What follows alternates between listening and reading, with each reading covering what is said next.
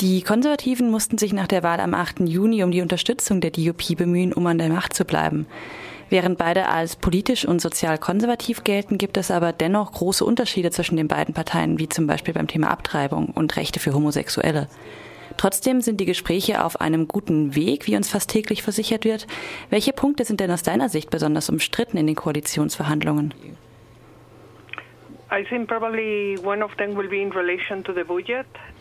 Ein Punkt ist sicher das Budget. Der DOP-Unterhändler Jeffrey Donaldson hat heute Morgen zwar gesagt, dass die äh, Medienberichte über angebliche zwei Milliarden Pfund extra für Nordirland völlig übertrieben seien, aber mehr Geld ist sicher ein wichtiger Verhandlungsgegenstand.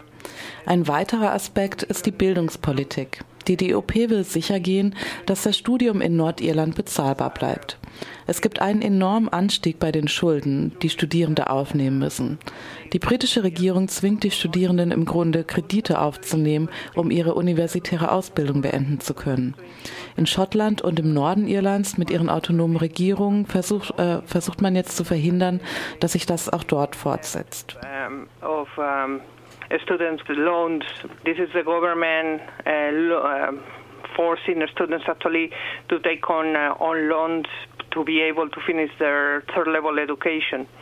And uh, in Scotland and um, and in the north of Ireland, because they have those autonomous governments, they are trying to actually uh, stop that from happening. I mean, I have to say that outside of the UK and Ireland. Außerhalb Großbritanniens und Irlands hört man meist nicht viel von der DUP, abgesehen davon, dass sie sich die Macht mit dem irisch-republikanischen Block in Belfast teilen. Die Partei hat historische Verbindungen zur loyalistischen Bewegung inklusive ihrer militanteren Teile. Welche Rolle spielt die DUP in der gegenwärtigen nordirischen Politik? I don't know if you remember when the Good Friday Agreement was signed in 1998. ich weiß nicht, ob du dich daran erinnerst, als das Karfreitagsabkommen 1998 unterzeichnet wurde, war die DOP eigentlich eine Randpartei. Die wichtigste unionistische Partei damals war die UUP, die von David Trimble geführt wurde. Die DOP war bis zu dessen Tod mehr oder weniger eine Kreation ihres damaligen Vorsitzenden, Reverend Ian Paisley. Die Partei basiert sehr stark auf religiösen Prinzipien, zusätzlich natürlich zu ihrer konservativen und unionistischen Agenda. Ian Paisley hat seine eigene Kirche gegründet. Sie nennt sich die Freie Presbyterianische Kirche. Das ist eine der striktesten christlichen Kirchen im Norden, zum Beispiel bei der Einhaltung des Sabbat. Keine Arbeit, keine Treffen, keine Freude am Sonntag. Seine Haltung gegenüber Schwulen und Lesben ist, dass sie von ihrer Homosexualität geheilt werden müssen. Natürlich geht damit die Ablehnung von Abtreibung und die untergeordnete Rolle von Frauen in der Gesellschaft einher. Also im Grunde eine Art Christentum direkt aus dem 15. Jahrhundert. Im Norden sind sie derzeit die erfolgreichste Partei mit den meisten Abgeordneten in Belfast. Allerdings schließen die immer aktiver werdenden nationalistisch-republikanischen WählerInnen zur DOP auf. Bei den letzten Wahlen in Nordirland ist der Vorsprung der DOP zusammengeschmolzen. Sie hat nur noch einen einzigen Abgeordneten mehr als Sinn Fein. Selbst in der letzten gesamtbritischen Parlamentswahl hat die DOP zwar zehn Abgeordnete in London bekommen, Sinn Fein aber, äh, aber auch sieben. Bei der Koalitionsbildung in London zeigt sich jetzt das gleiche Problem, das es derzeit auch in Nordirland gibt, nämlich dass die DOP arrogant ist und sich selbst zu wichtig nimmt, um irgendeinen Kompromiss auszuhandeln. Da gibt es kein Interesse an einem Abkommen, das für alle gut sein könnte. Die DOP hat ihre klare Linie und will diese allen anderen aufzwingen. Uh, members of parliament, but uh, Sinn Féin got seven. So the difference are getting closer. At mm-hmm. the moment, the, the main uh, the main difficulties with the DUP in power in the north is the same that is happening now in the negotiations in London. Is their basically arrogance and the fact that they uh, believe themselves too important really to to negotiate or to make any no concessions, but try to, you know, mm-hmm. reach in uh, some kind of agreement that could be satisfactory for everyone. Uh, they have very clear what, what is their vision, and that's what they want to impose to everyone they negotiate with. Do you feel like issues such as uh, Denkst du, dass bei Themen wie den Rechten Homosexueller oder dem Recht auf Abtreibung, die im Rest Großbritanniens viel liberaler gehandhabt werden als in Nordirland, denkst du, dass die DUP diese Sonderrechte für, ihren, für diesen Landesteil behalten kann? Wird Theresa May diese Sonderwünsche durchgehen lassen? Uh, keep that extra um, legislation, so to say, in Northern Ireland, whereas uh, the UK, uh, the, the, the other parts of the UK are kind of more progressive and Theresa May will not touch these uh, extra extra wishes Yes, uh, that was one of the uh, issues that actually worried the most to some members of the Conservative Party. We have to remember, for example, in Scotland. Da gibt es sicher auf Seiten der Konservativen große Bedenken bei diesen Themen. Wir müssen uns zum Beispiel vergegenwärtigen, dass die Vorsitzende der schottischen Konservativen eine lesbische Frau ist, die mit einer irischen Katholikin verlobt ist und heiraten wird. Sie hat sich große Sorgen darüber gemacht, welchen Einfluss eine Koalition auf die Rechte der LGBT-Gemeinschaft in Großbritannien haben wird. Weil aber die Gesetzgebung bei diesen Themen bei den autonomen Regionen liegt, geht es weniger um, äh, darum, dass die DUP Einfluss auf die anderen Regionen nehmen wird. Vielmehr will die Partei ihre mittelalterliche Gesetzgebung in Nordirland selbst schützen. Obwohl die DUP das bestreit, äh, bestritten hat, hat beispielsweise die schottische Regierung erst vor einigen Tagen lustigerweise einen Brief veröffentlicht, den die DUP ihr geschickt hatte. Unterschrieben von ihrer Vorsitzenden, der ehemaligen nordirischen Regierungschefin Arlene Forster.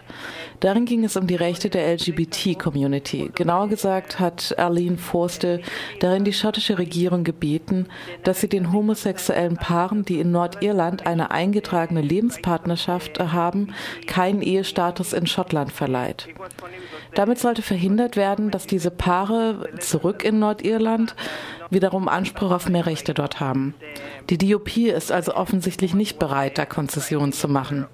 Ich denke aber nicht, dass das große Auswirkungen auf Homosexuelle im Rest von Großbritannien haben wird. Allerdings hat einer der konservativen Minister bereits angedeutet, dass die Koalition Auswirkungen auf die Fristen bei Abtreibung haben könnte. Also die Frage, ob bis zur 12. oder 24. Woche oder so abgetrieben werden darf. Er sagte, diese Fristen könnten sich tatsächlich ändern. Und wir müssen uns natürlich klar machen, dass die Konservativen tatsächlich eine konservative Partei sind und es da natürlich einige Leute gibt, die gegen Abtreibungen sind. Und eine Abhängigkeit von diesen sehr rückwärtsgewandten Parteien, von diesen Dinosauriern, wie die Grünen die DUP genannt haben, wird natürlich einen gewissen Einfluss auf die Politik der Konservativen haben. Conservative ministers have uh, already conceded that they may have, have some impact on the dates for abortion, you know, uh, abortion up to 12 weeks and up to 25 weeks. And he said those actually can change. Um, and in some ways, we have to think the Conservative Party is also a Conservative Party. So there will be people that will be opposed to abortion in in the ranks, but obviously I think that the dependency on this very backwards um, party that has been defined as the dinosaur, dinosaurs by the Green Party, which, and I have to agree with them in this, uh, is really going to have some kind of um, impact on. Uh, on the policies of the conservatives. People like the former Prime Minister John Major. Um Leute wie der frühere Premierminister John Major haben Theresa May geraten, von einer Koalition mit der DUP abzusehen, weil dies den Friedensprozess in Nordirland gefährden könnte. Andere, wie der Sinn Féin-Präsident Gary Adams, sagen sogar, dass eine solche Koalition einen Bruch des Karfreitagsabkommens darstellt. Würdest du da zustimmen, dass eine solche Regierung einseitig ist und damit ein Problem darstellt? being one-sided in, in some way? Yeah, well, for a start, we can. Uh, I think May will be wise actually to pay attention to what your mayor said because ja, grundsätzlich denke ich, dass May gut beraten wäre, hier auf John Major zu hören. Major war 1996 selbst in einer solchen Situation mit der DUP. Wenn du dich erinnerst, der Friedensprozess begann im Grunde 1994, als öffentlich wurde, dass es geheime Gespräche zwischen der britischen Regierung und Sinn Fein gab. Im August 1994 wurde dann der Waffenstillstand von der IAA ausgerufen, der 1996 endete.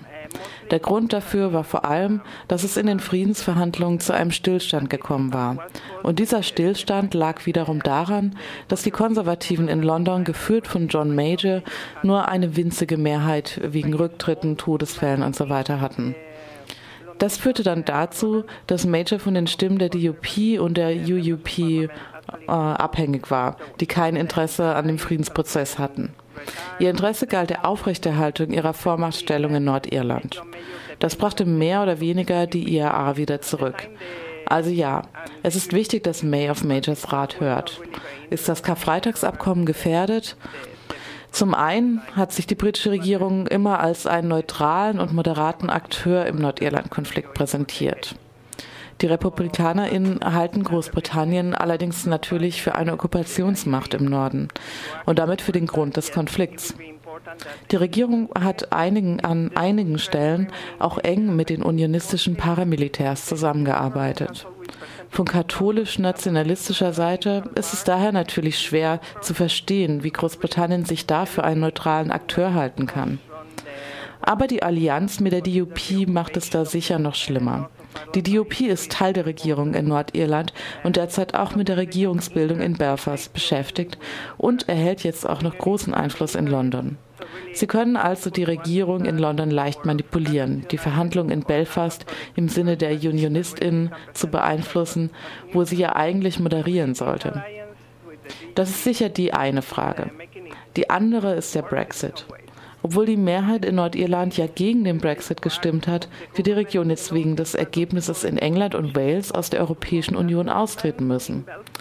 Die Koalition mit den Konservativen macht es da schwieriger, einen Sonderstatus für Nordirland auszuhandeln. Da geht es nicht nur um einen wie auch immer gearteten Verbleib in der EU, sondern auch darum, die Rückkehr der Grenze zwischen der Republik Irland und dem Norden zu verhindern. Wenn man in der Vergangenheit bis 1998 aus der Republik nach Belfast gereist ist, war es an der Grenze überall Militär, Helikopter, Stützpunkte, Polizei. Das sind eigentlich die wichtigsten Punkte.